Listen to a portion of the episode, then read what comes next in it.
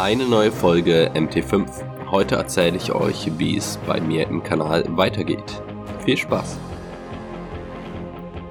Ja, hier ist nach einer längeren Pause nochmal Marcel über den MT5 Podcast.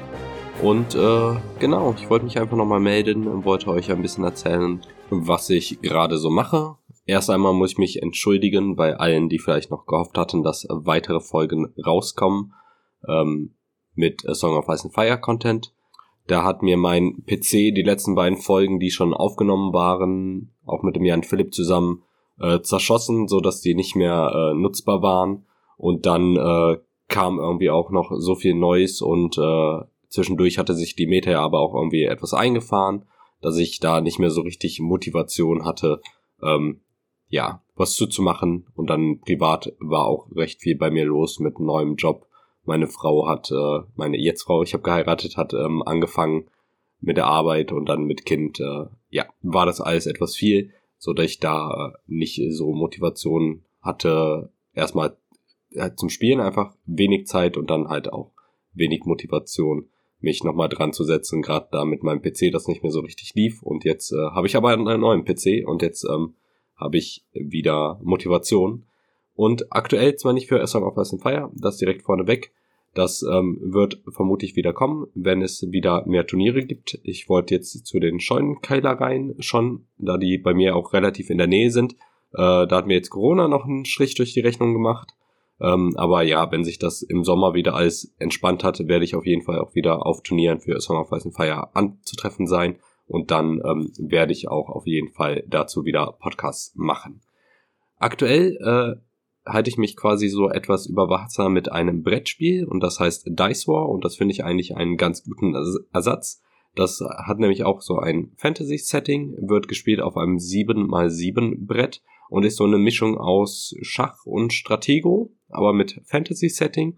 Das heißt, man hat Kreaturen von 1 bis 6, die werden halt durch die Seiten der Würfel dargestellt und die ähm, höheren Kreaturen mit einer höheren Seitenzahl können immer die niedrigeren schlagen.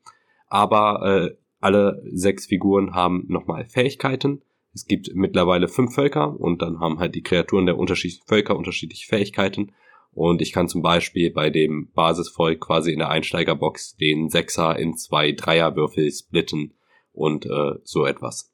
Dazu habe ich jetzt den YouTube-Kanal, den ich ja auch für Song of Ice and Fire zwischendurch mal benutzt hatte, ähm, reaktiviert quasi. Bei Song of and Fire hatte ich den jetzt für einen Podcast wieder weggelassen, weil das einfach nicht ähm, so viel Mehrwert gebracht hat verglichen mit dem Aufwand.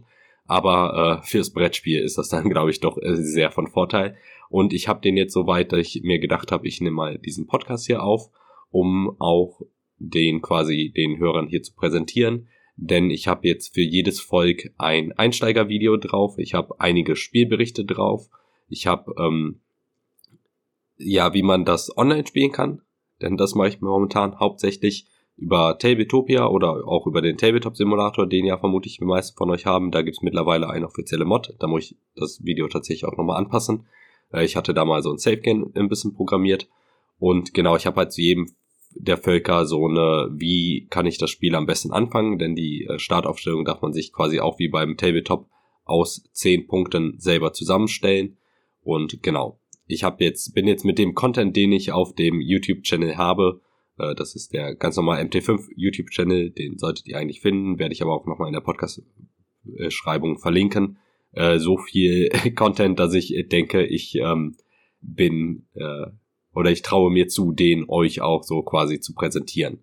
Auf dem Kanal kommt jetzt jeden Sonntag ein Spielbericht raus und jeden Mittwoch ein anderes Video. Und äh, ja, aktuell, wenn ich Bedarf sehe, halt auch etwas mehr noch zwischendurch. Aber für die habe ich auf jeden Fall schon für die nächsten Wochen was abgedreht, sonntags und mittwochs, also dann immer ein neues Video. Wir machen auch über Discord, also haben einen Discord-Server, worüber wir dann die Spiele organisieren, haben da jetzt schon zwei kleine Turniere gemacht und sind jetzt beim dritten dran. Das ähm, wächst auch recht äh, gut.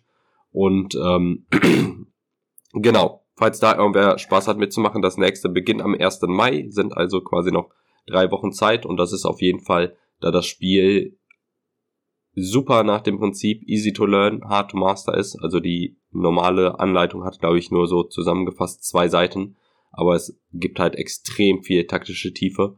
Ähm, also wenn da irgendwer mitmachen möchte, überhaupt kein Problem. Kommt einfach zum Discord-Server, macht ein paar Testspiele und dann seid ihr stark da, um beim Turnier mitzumachen.